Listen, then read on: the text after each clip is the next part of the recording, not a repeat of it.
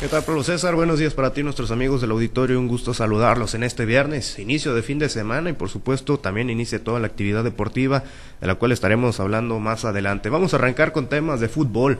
El día de ayer, la selección mexicana sub-23, que es dirigida por el técnico sinaloense Gerardo Espinosa, logró colgarse la medalla de oro en los Juegos Centroamericanos y del Caribe eh, San Salvador 2023. Esto luego de vencer el día de ayer por la noche a Costa Rica marcador de dos goles por uno fue el que le dio el campeonato al equipo mexicano, esto en el Estadio Nacional Las Delicias en un partido que fue de ida y vuelta, amigos del auditorio, pero el equipo tricolor pues fue el que pegó primero esto al minuto 21 con el gol de Edson Ayón. Posteriormente, el mismo Ayón concretó su doblete al 53. La selección tica recortó distancias al 62 con el tanto de Andrei Soto y buscó el empate, incluso tuvo par de ocasiones de peligro, pero no las pudo concretar y México terminó por coronarse pues como campeón de los Juegos Centroamericanos y del Caribe.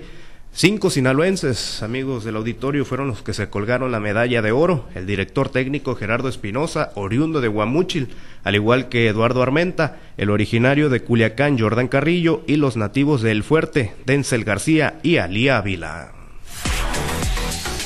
Vámonos otros temas. En grandes ligas, el pitcher sinaloense Julio Urías regresó a la senda de la victoria con una gran actuación sobre el montículo en lo que fue su duodécima apertura de la temporada de las mayores, en la cual los Dodgers de Los Ángeles derrotaron a los Piratas de Pittsburgh, pizarra de cinco carreras a dos, por allá en el Dodger Stadium la noche del día de ayer lanzando por segunda ocasión desde que regresó de una distensión en el tendón de la corva izquierda. Urias todavía estaba pues operando con algunas limitaciones. A pesar de eso, el zurdo de la higuerita le dio a los Dodgers una apertura de calidad aceptando solamente dos carreras, tres imparables, regaló un pasaporte y ponchó, ponchó a ocho a ocho bateadores en seis entradas de labor.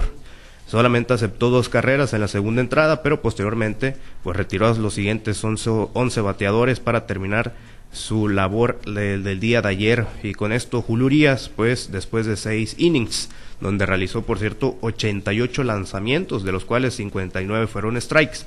Se quedó con la victoria y mejoró su récord a 6-5 en ganados y perdidos. Además bajó su porcentaje de efectividad a 4.76 en más actividad del béisbol, les platico que por allá en Jalisco, Sinaloa tendrá la oportunidad de jugar por el tercer lugar, esto en el Campeonato Nacional de la categoría de 5 a 6 años que se disputa en este mencionado estado, ya que el día de ayer, pues lamentablemente para ellos cayeron ante Baja California A por marcador de 23 a 19, esto en las semifinales.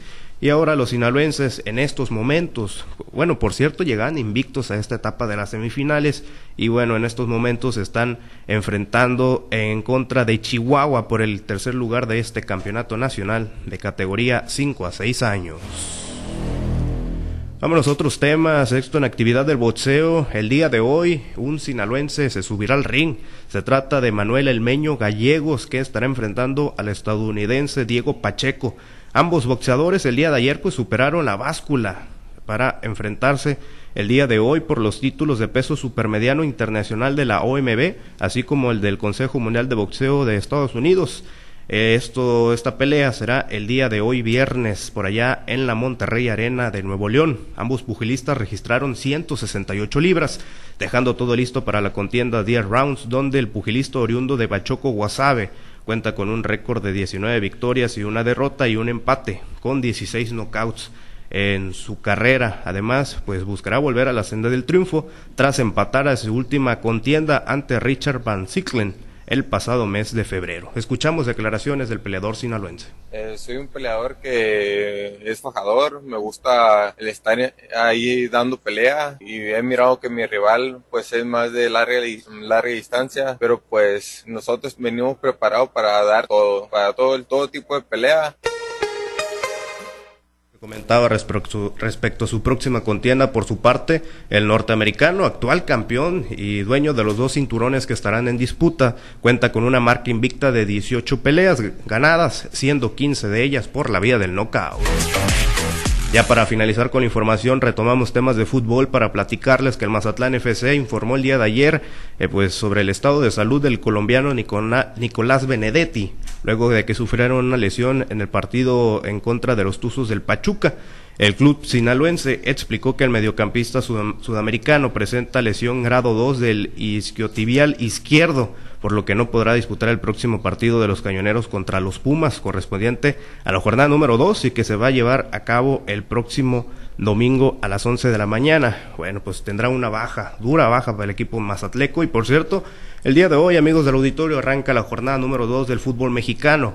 El Puebla enfrentará a Santos Laguna a las 6 de la tarde y el Necaxa se mirará contra los Cholos de Tijuana a las 8 de la noche.